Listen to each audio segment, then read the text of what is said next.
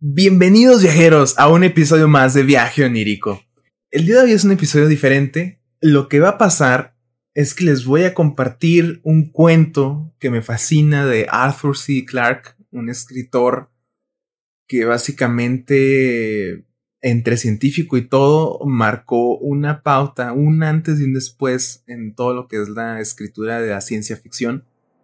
Entonces vamos a empezar con este cuento se llama Un paseo en la oscuridad de Arthur C. Clarke. Muchas gracias, Vejero, por acompañarnos esta noche de Halloween.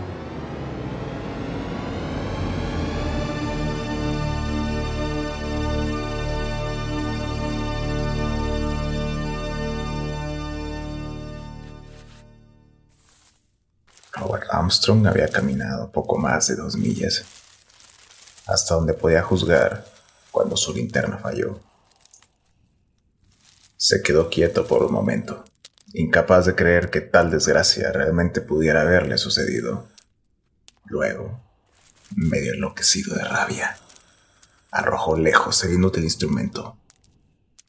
Aterrizó en algún lugar de la oscuridad, perturbando el silencio de este pequeño mundo. Un eco metálico llegó resonando desde las colinas bajas. Luego, todo quedó en silencio de nuevo. Esta, pensó Armstrong, era la mayor desgracia. Ya no le podía pasar nada más. Incluso pudo reírse amargamente de su suerte y resolvió no volver a imaginar que la voluble diosa lo había favorecido alguna vez. ¿Quién hubiera creído que el único tractor del campo cuarto se habría averiado cuando se dirigía a Port Sanderson? Recordó el frenético trabajo de reparación el alivio cuando se hizo la segunda salida y la debacle final, cuando la aroga se tascó. Entonces, no valía la pena lamentarse de la tardanza de su partida. No podía haber previsto estos accidentes y todavía faltaban unas buenas cuatro horas para que despegara el Canopus. Tenía que alcanzarla, pasara lo que pasara. Ninguna otra nave tocaría este mundo durante un mes más. Aparte de la urgencia de su negocio, eran impensables cuatro semanas más en este planeta apartado. Solo había una cosa por hacer. Fue una suerte que Port Sanderson estuviera a poco más de seis millas del campamento. No una gran distancia, ni siquiera a pie. Había tenido que dejar todo su equipo atrás, pero podría recuperarlo en la próxima nave. El camino era malo simplemente salido de la roca y por una de las trituradoras de 100 toneladas de la Junta, pero no tenía miedo de extraviarse. Incluso ahora no corría ningún peligro real, aunque bien podría ser demasiado tarde para alcanzar la nave. El progreso sería lento, porque no se atrevía a arriesgarse a perder el camino en esta región de cañones y túneles enigmáticos que nunca habían sido explorados. Por supuesto, estaba oscuro como boca de lobo. Aquí, en el borde de la galaxia, las estrellas eran tan pocas y estaban tan dispersas que su luz era insignificante. El extraño sol carmesí de este mundo solitario no saldría hasta dentro de muchas, muchas horas, y aunque cinco de las pequeñas lunas estaban en el cielo, apenas podían ser vistas con el ojo desnudo. Ninguna de ellas proyectaba siquiera una sombra. Armstrong no era un hombre que lamentara su suerte por mucho tiempo. Comenzó a andar lentamente por el camino, sintiendo su textura en los pies. Sabía que era bastante recto, excepto donde serpenteaba a través del paso de Carver. Deseaba tener un palo o algo para explorar el camino ante él, pero tendría que depender de la orientación del tacto del suelo. Fue terriblemente lento al principio hasta que ganó confianza. Nunca había sabido lo difícil que era caminar en línea recta. Aunque las débiles estrellas le orientaron, una y otra vez se encontró tropezando entre rocas vírgenes al borde de la tosca carretera. Viajaba en largos zigzags que lo llevaban a lados alternos. Luego, golpeaba los dedos de los pies contra la roca desnuda y volvía a tantear el camino de regreso a la superficie compacta. Esto se convirtió en una rutina. Era imposible estimar su velocidad, solo podía luchar y esperar lo mejor. Faltaban cuatro millas, cuatro millas y el mismo número de horas. Debería ser bastante fácil, a menos que perdiera el rumbo. Pero no se atrevió a pensar en eso. Una vez que dominó la técnica, pudo permitirse el lujo de pensar. No podía fingir que estaba disfrutando la experiencia. Pero antes había estado en posiciones mucho peores. Mientras permanecía en la carretera, estaba perfectamente a salvo. Había esperado que, a medida que sus ojos se adaptaran a la luz de las estrellas, pudiera ver el camino. Pero ahora sabía que todo el viaje sería ciegas. Este descubrimiento le dio una vívida sensación de su lejanía del corazón de la galaxia. En una noche tan clara como esta, los cielos de casi cualquier otro planeta habrían estado llenos de estrellas. Aquí, en este puesto tan lejano del universo, el cielo contenía quizás un centenar de puntos de luz tenuemente relucientes, tan inútiles como las cinco ridículas lunas en las que nadie se había molestado en aterrizar. Un ligero cambio en el camino interrumpió sus pensamientos. ¿Había allí una curva o se había desviado a la derecha de nuevo? Se movió muy lentamente a lo largo de la frontera invisible y mal definida. Sí, no hubo error. La carretera torcía hacia la izquierda. Trató de recordar su apariencia durante el día, pero solo la había visto una vez. ¿Significaba esto que se estaba acercando al paso? Esperaba que así fuera, porque el viaje estaría medio completado. Miró hacia adelante en la oscuridad, pero la línea irregular del horizonte no le dijo nada. Luego descubrió que el camino se había enderezado nuevamente y su ánimo se hundió. La entrada del paso donde debía estar un poco más adelante. Había al menos cuatro millas por recorrer. Cuatro millas. Qué ridícula parecía la distancia. ¿Cuánto tardaría el Canopus en viajar cuatro millas? Dudaba que el hombre pudiera medir un intervalo de tiempo tan corto. ¿Y cuántos millones de millas había viajado él, Robert Armstrong, en su vida? Debe haber alcanzado un total asombroso a estas alturas, porque en los últimos 20 años apenas se había quedado más de un mes en un solo mundo este mismo año había hecho dos veces el cruce de la galaxia, y ese fue un viaje notable, incluso en estos días del viaje fantasma. Tropezó con una piedra suelta y la sacudida lo devolvió a la realidad. Aquí era inútil pensar en naves que pudieran devorar los años luz. Se enfrentaba a la naturaleza sin armas más que su propia fuerza y habilidad. Era extraño que le tomara tanto tiempo identificar la verdadera causa del malestar. Las últimas cuatro semanas habían sido muy ocupadas y las prisas de su partida, junto con la molestia y la ansiedad causadas por la avería del tractor, habían alejado todo lo demás de su mente. Además, siempre se había enorgullecido de su terquedad y falta de imaginación. Hasta ahora, se había olvidado por completo de esa primera noche en la base, cuando las tripulaciones le entregaron los obsequios habituales elaborados para el beneficio de los recién llegados. Fue entonces cuando el viejo empleado de la base le contó la historia de su caminata nocturna, desde Port Sanderson hasta el campamento, y de lo que lo había seguido por el paso de Carver, manteniéndose siempre más allá del límite de la luz de las linternas. Armstrong, que había escuchado tales historias en una veintena de mundos, le había prestado poca atención en ese momento. Después de todo, se sabía que este planeta estaba deshabitado. Pero la lógica no podía resolver el asunto tan fácilmente. Supongamos, después de todo, que hubiera algo de verdad en el cuento fantástico del anciano. No era un pensamiento agradable y Armstrong no tenía la intención de meditar sobre él, pero sabía que si lo descartaba, seguiría presa en su mente. La única forma de vencer los miedos imaginarios era afrontarlos con valentía. Tendría que hacer eso ahora. Su argumento más fuerte era la total esterilidad de este mundo y su total desolación. Aunque contra eso se podían poner muchos contraargumentos, como de hecho había hecho el viejo escribano. El hombre solo había vivido en este planeta durante 20 años y gran parte de él aún estaba inexplorado.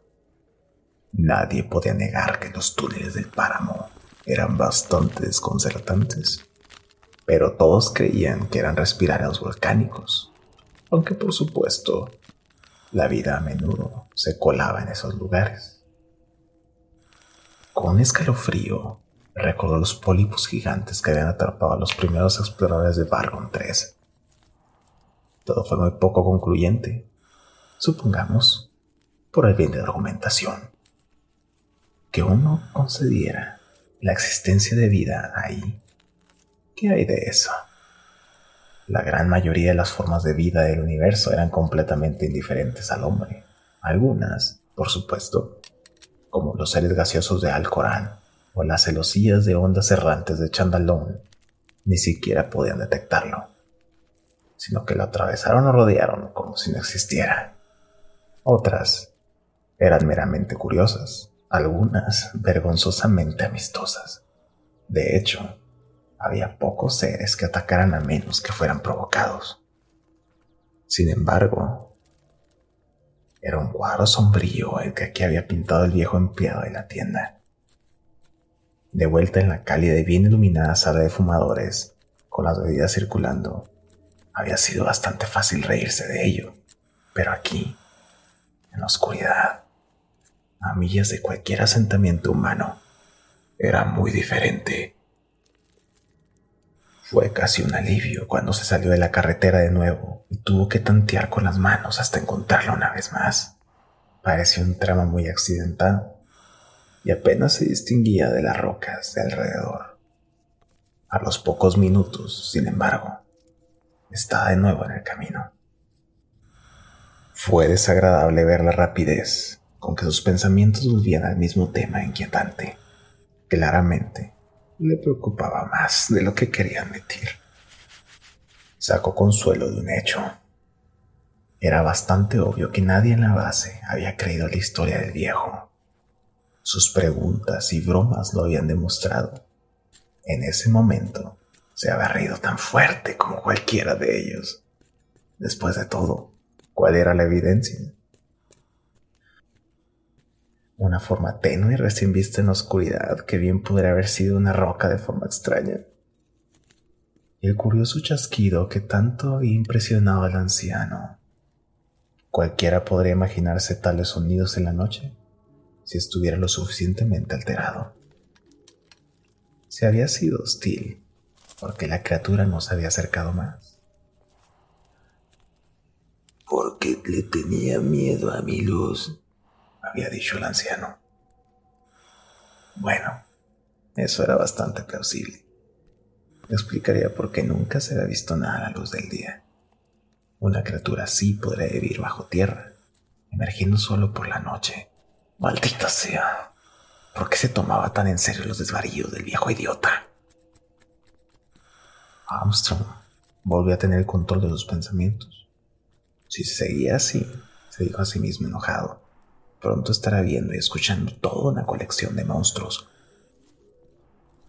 Por supuesto, hubo un factor que eliminó la ridícula historia de una vez.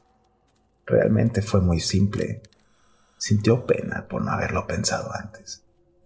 ¿De qué viviría una criatura así? No había ni rastro de vegetación en todo el planeta. Se rió al pensar que un fantasma pudiese eliminarse tan fácilmente y en el mismo instante se sintió molesto consigo mismo por no reír en voz alta.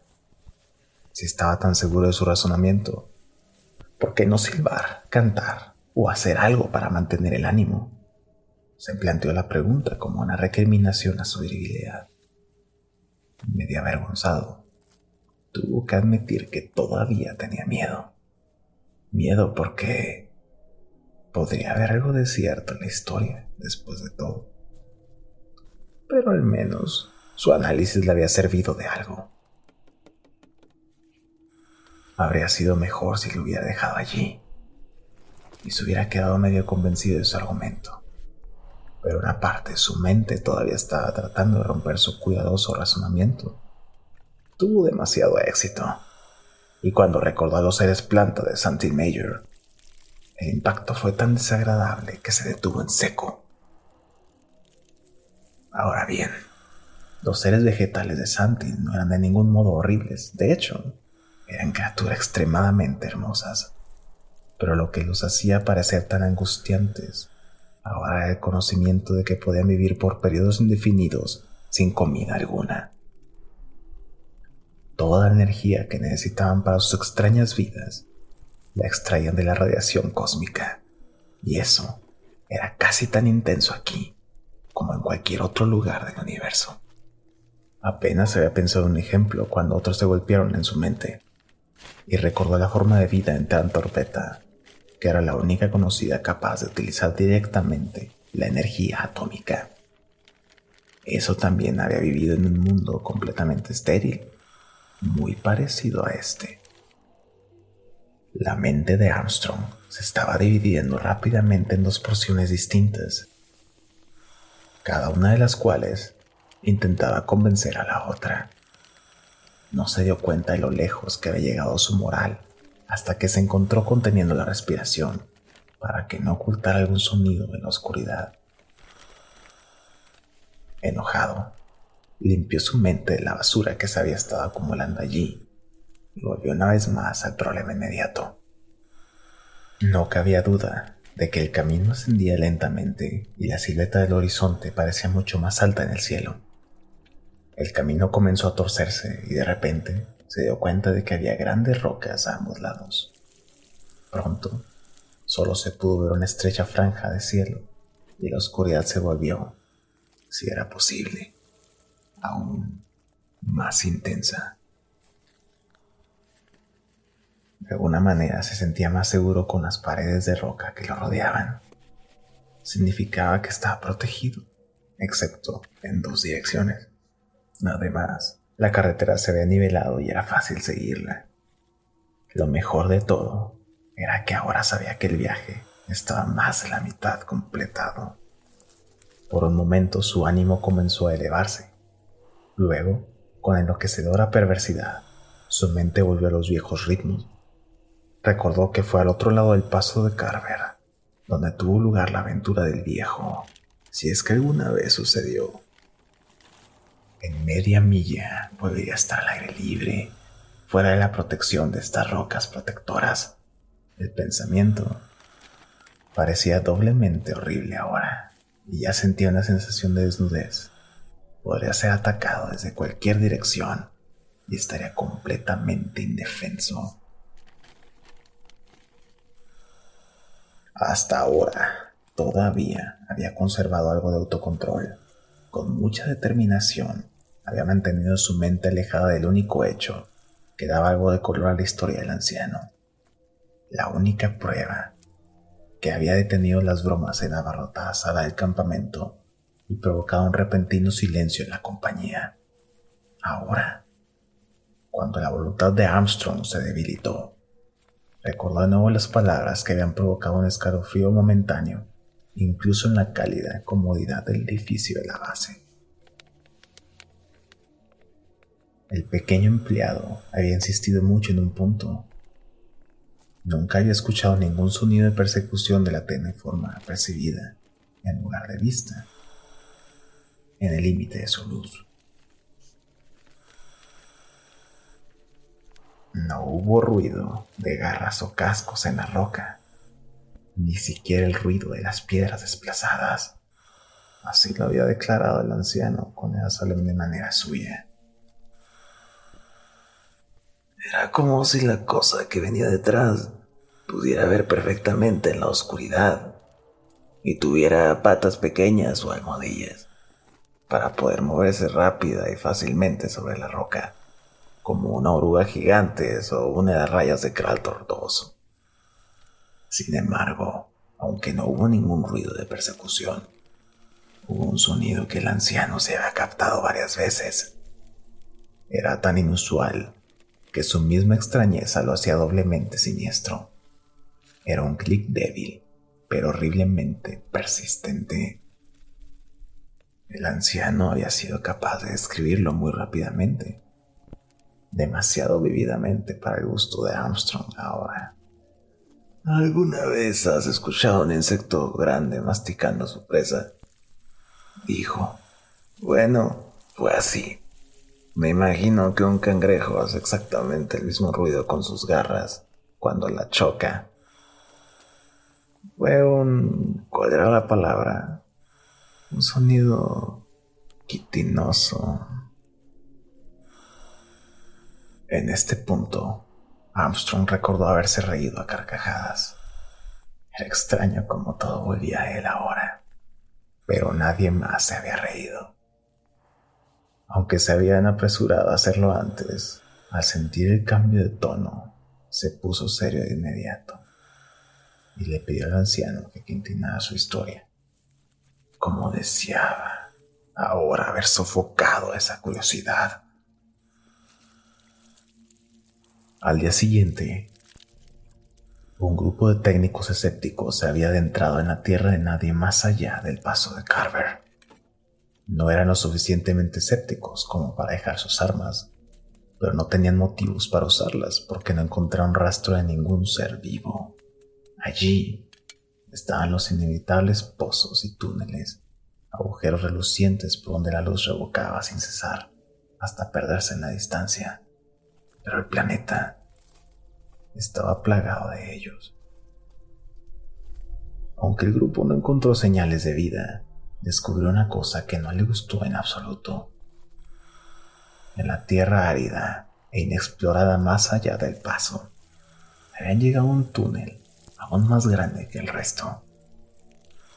Cerca de la boca de ese túnel había una roca maciza, medio incrustada en el suelo, y los lados de esa roca se habían desgastado como si se hubiera utilizado como una enorme piedra de afilar. No menos de cinco de los presentes habían visto esta inquietante roca. Ninguno de ellos pudo explicarlo satisfactoriamente como una formación natural, pero aún así se negaron a aceptar la historia del anciano. Armstrong les había preguntado si alguna vez lo habían puesto a prueba. Hubo un silencio incómodo. Entonces el gran Andrew Hargraves había dicho, Demonios. ¿Quién saldrá al paso por la noche solo por diversión, amigo? De hecho, no había ningún otro registro de nadie caminando desde Port Anderson hasta el campamento de noche o de día. Durante las horas de luz, ningún ser humano desprotegido podía vivir a la intemperie bajo los rayos del enorme y morboso sol que parecía llenar la mitad del cielo. Y nadie caminaría seis millas con armadura de radiación si el tractor estuviera disponible. Armstrong sintió que abandonaba el paso. Las rocas de ambos lados estaban cayendo y el camino ya no era tan firme y bien compactado como antes. Estaba saliendo a la llanura abierta una vez más y en algún lugar, no muy lejos de la oscuridad, estaba ese enigmático pilar que podrá haber sido usado para afilar colmillos o garras monstruosas. No era un pensamiento tranquilizador pero no podía sacarlo de la cabeza. Sintiéndose claramente preocupado, Armstrong hizo un gran esfuerzo por recomponerse. Intentaría volver a ser racional. Pensaría en negocios, en el trabajo que había hecho en el campamento, en cualquier cosa menos en este lugar infernal. Durante un tiempo, lo logró bastante bien. Pero luego con una persistencia enloquecedora. Cada línea de pensamiento regresó al mismo punto. No podía quitarse de la cabeza la imagen de esa inexplicable roca y sus espantosas posibilidades. Una y otra vez se sorprendió preguntándose qué tan lejos estaba. Si ya había pasado o si estaba a su derecha o su izquierda. El suelo volvía a ser bastante llano y la carretera seguía recta como una flecha. Un destello de consuelo. Port Sanderson no puede estar mucho más de dos millas de distancia. Armstrong no tenía idea de cuánto tiempo había estado en la carretera. Desafortunadamente, su reloj no estaba iluminado y solo podía adivinar el paso del tiempo. El Canopus no debería despegar hasta dentro de dos horas como mínimo, pero no podía estar seguro. Y ahora otro miedo comenzó a entrar en su mente, terror de ver una vasta constelación de luces elevándose rápidamente hacia el cielo y saber que toda esta agonía mental había sido en vano. Me estaba zigzagueando tan mal ahora y parecía ser capaz de anticipar el borde de la carretera antes de tropezar. Era probable, se animó a sí mismo pensando, que viajaba casi tan rápido como si tuviera una luz. Si todo iba bien, podría estar acercándose a Port Sanderson en 30 minutos. Un espacio de tiempo ridículamente pequeño. ¿Cómo se reiría de sus miedos cuando entrara en su ya reservado camarote en el Canopus? y sintiera ese peculiar estremecimiento cuando el motor fantasma arrojaba la gran nave lejos de este sistema. De regreso a las nubes de estrellas agrupadas cerca del centro de la galaxia. De regreso a la Tierra misma que no había visto en tantos años. Un día, se dijo a sí mismo, debía volver a visitar a la Tierra. Toda su vida había estado haciendo la promesa, pero siempre se respondía lo mismo falta de tiempo.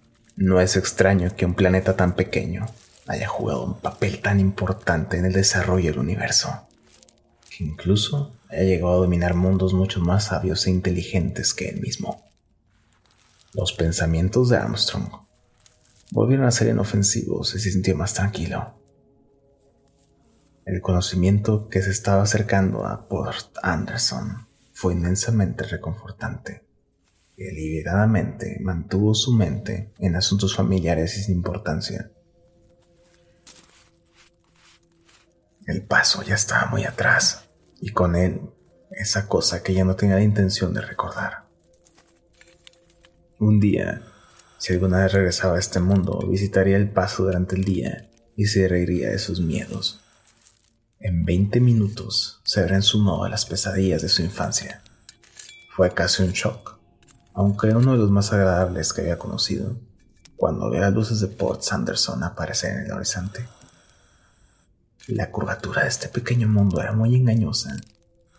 No parecía correcto que un planeta con una gravedad casi tan grande como la Tierra tuviera un horizonte tan cerca. Algún día, alguien tendría que descubrir que el núcleo de este mundo para darle una densidad tan grande. Quizá los muchos túneles este fue un giro de pensamiento desafortunado. Pero la cercanía de su objetivo le había robado el terror ahora. De hecho, la idea de que pudiera estar realmente en peligro parecía darle a su aventura un cierto interés. Ya no le podía pasar nada. Faltaban diez minutos y las luces del puerto ya estaban a la vista. Unos minutos más tarde sus sentimientos cambiaron abruptamente cuando llegó a la, cuando llegó la repentina curva del camino había olvidado el abismo que provocó su desvío y añadió media milla al viaje. Bueno, ¿y qué? pensó obstinadamente. Un kilómetro extra no supondrá ninguna diferencia ahora. Otros diez minutos, como máximo. Fue muy decepcionante cuando las luces de la ciudad se desvanecieron. No se había acordado de la colina que bordeaba la carretera. Tal vez era solo una loma baja, apenas perceptible durante el día. Pero al ocultar las luces del puerto, le habían quitado su principal talismán y la habían dejado nuevamente a merced de sus miedos. Muy irrazonablemente, dijo su inteligencia. Comenzó a pensar en lo horrible que sería si algo sucediera ahora, tan cerca del final del viaje mantuvo a raya el peor de sus miedos durante un tiempo, esperando desesperadamente que las luces de la ciudad reaparecieran pronto. Pero a medida que pasaban los minutos se dio cuenta de que la cresta debía ser más larga de lo que imaginaba. Trató de alegrarse pensando que la ciudad estaría más cerca cuando la viera de nuevo, pero de alguna manera la lógica parecía haberle fallado. Pues en ese momento se encontró haciendo algo a lo que no se había rebajado. Incluso nos paramos del paso de Carver. Se detuvo, se volvió lentamente y conteniendo la respiración, escuchó hasta que sus pulmones estuvieron a punto de estallar.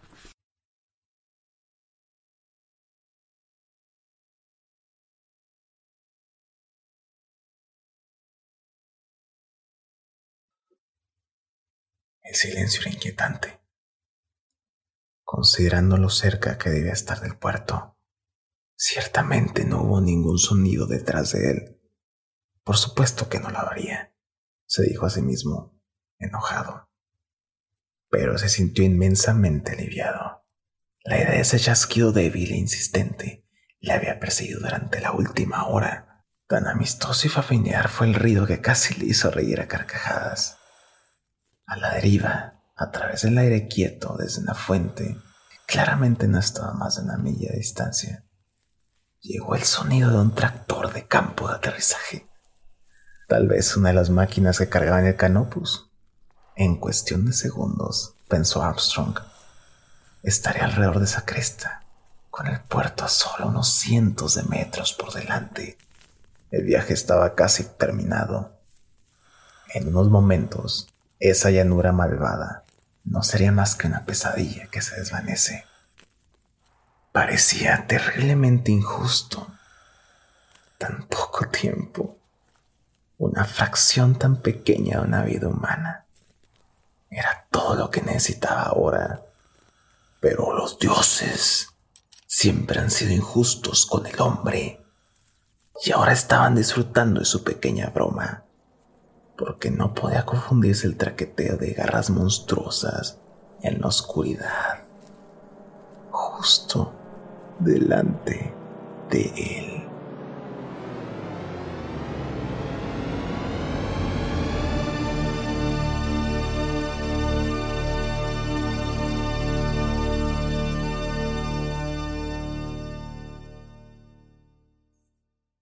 ¿Les ha gustado el cuento, amigos?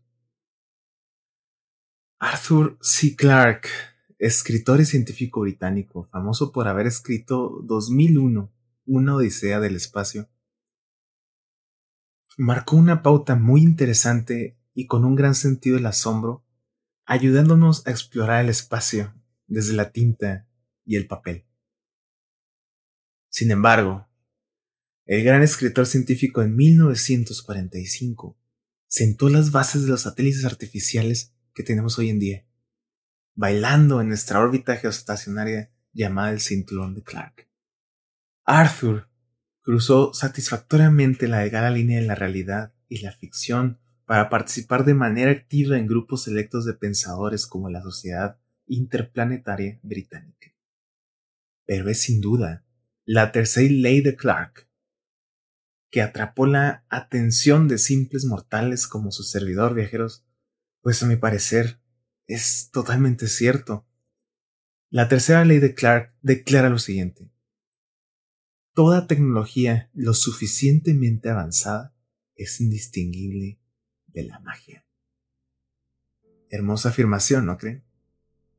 Sin embargo, en el relato que nos acompañó esta noche, sale un poco de su estándar ficticio, dejándonos entrever la idea de que el contacto alienígena podría ser sencillamente indiferente a nosotros, sin asombro, salvo por lo terrorífico de ser atrapado en las tinieblas por una criatura que no sabemos cómo es.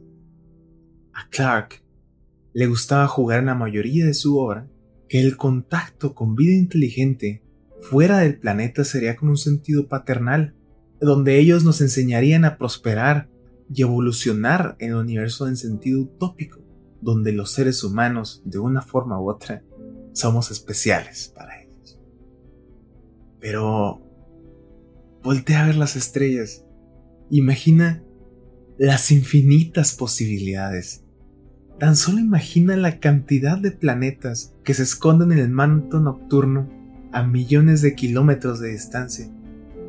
Observa las estrellas y cada una de ellas podría tener un planeta similar al nuestro, compatible con nuestra fórmula biológica y nuestra forma de vida.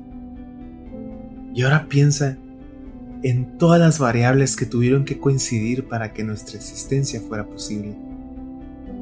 Desde la posición de nuestro planeta frente al Sol hasta la evasión de una catástrofe causada por un meteorito. Estamos aquí por mera suerte. Al momento de descubrir que podemos de alguna forma observar el universo, nos despierta un gran interés la exploración espacial en nuestro alcance más allá de los confines del cielo, nuestro planeta, después nuestro sistema solar y descubrir qué hay más allá de nuestra galaxia. ¿Existirá vida inteligente allá afuera? Ciertamente tenemos la gran limitante del conocimiento, los conflictos políticos, económicas y, cosas tan aleatorias e impredecibles como el virus que nos tiene asustados en nuestras escuelas será complicado salir a explorar el espacio sin estas limitantes.